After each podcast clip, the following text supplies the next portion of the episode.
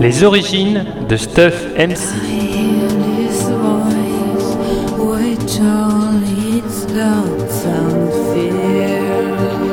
Romance spécial anniversaire Pommecast de Pomme 24.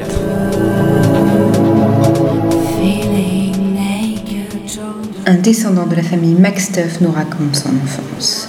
Son père, policier alcoolique, fut assassiné par sa mère, prostituée mexicaine mineure, morte entre ses bras lors d'un accident. Chez une famille d'accueil, alors qu'il se découvrait un appétit sexuel pour le sang, il tomba amoureux d'une jeune fille de son âge, Roselyne. Vint le premier rapport intime, mais les pulsions enfouies dans l'esprit de notre héros prirent le dessus. Il s'arrosa de sang de bœuf durant l'acte, il viola plus qu'il ne fit l'amour à la jeune femme. Je restais là dénudé, dégoulinant de sang, penaud devant cette jeune femme qui irradiait d'une telle colère, mais qui pourtant restait debout, me faisant face, nue, en silhouette, me fixant telle une déesse noire. Vraiment, je me sentais honteux, autant par mon attitude que par mon absence devant sa grandeur. Une femme d'une présence remarquable était devant moi, et je ressentais sa rage. Ce fut le dernier moment que je garderai de Roseline, de la grande Roseline, de celle qui restera comme mon plus grand échec, et que je tenterai toujours de reconquérir, sans jamais y arriver. Comment certaines femmes peuvent-elles apparaître si fortes, malgré souffrance, privation ou cruauté Oui, Roseline ce soir pouvait expliquer à elle seule en quoi les hommes ne seraient jamais que les fers de lance de l'humanité, et qu'ils seraient toujours surpassés par les femmes, capables de canaliser toute l'histoire, toute la puissance sacrée de l'espèce, dans leurs mains. J'en eus à mon tour les larmes aux yeux. Je venais de découvrir l'essence divine de la féminité. Je venais de comprendre ce que je ne saurais jamais qu'admirer. Mais tout a une fin. Elle cria. Elle hurla. Roselyne venait de comprendre ce qui coulait sur son corps. Elle en eut une crise de nerfs. Elle tremblait, se blessait aux planches de bois pleines d'échardes de la cabane.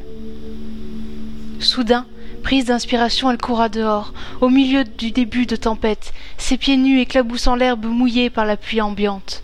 Je la poursuivis, son état aurait bien pu la mener à se blesser ou pire, à rencontrer quelqu'un qui pensera que. Qui pensera que quoi, au fait? Que je l'ai violée ou pire Et ce n'est pas l'état physique et émotionnel dans lequel elle était qui ferait éclater la vérité. Je la rattrapai et plaquai au sol. Elle se débattit. Je bloquai ses hurlements d'une main sur la bouche. Elle se débattit de plus belle. Je la suppliai de se calmer. Elle me donna un coup de poing à la tempe. J'appuyai plus fort sur sa bouche. Ma main libre tentait toujours de parer ses coups. L'orage commençait à gronder au loin, et la pluie glacée de ce début d'automne, mêlée au vent rugissant, semblait donner vie par terre d'herbe du champ autour de nous. Pourquoi je remarquais ceci? Je ne sais, mais c'est là que je me rendis compte que Roseline ne se débattait plus. L'herbe léchait son corps immobile en ondulant, mais sa poitrine ne se relevait pas. Je connaissais cette scène, je l'avais déjà vécue. Je pris ma mère dans mes bras, ses yeux ouverts regardaient le vide insondable, tandis que je redressais sa tête molle. Le sang qui restait sur nos peaux nous collait l'un à l'autre.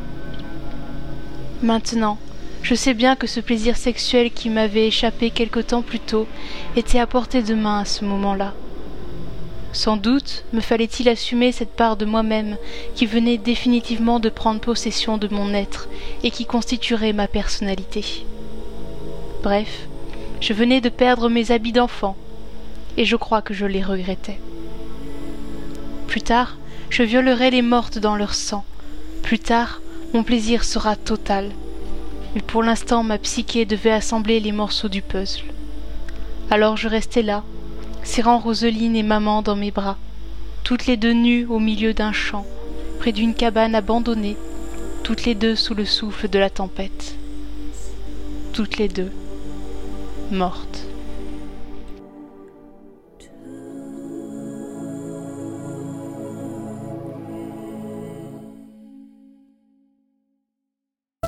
Fly me to the moon, let me play among the stars. À suivre. In other words, baby, kiss me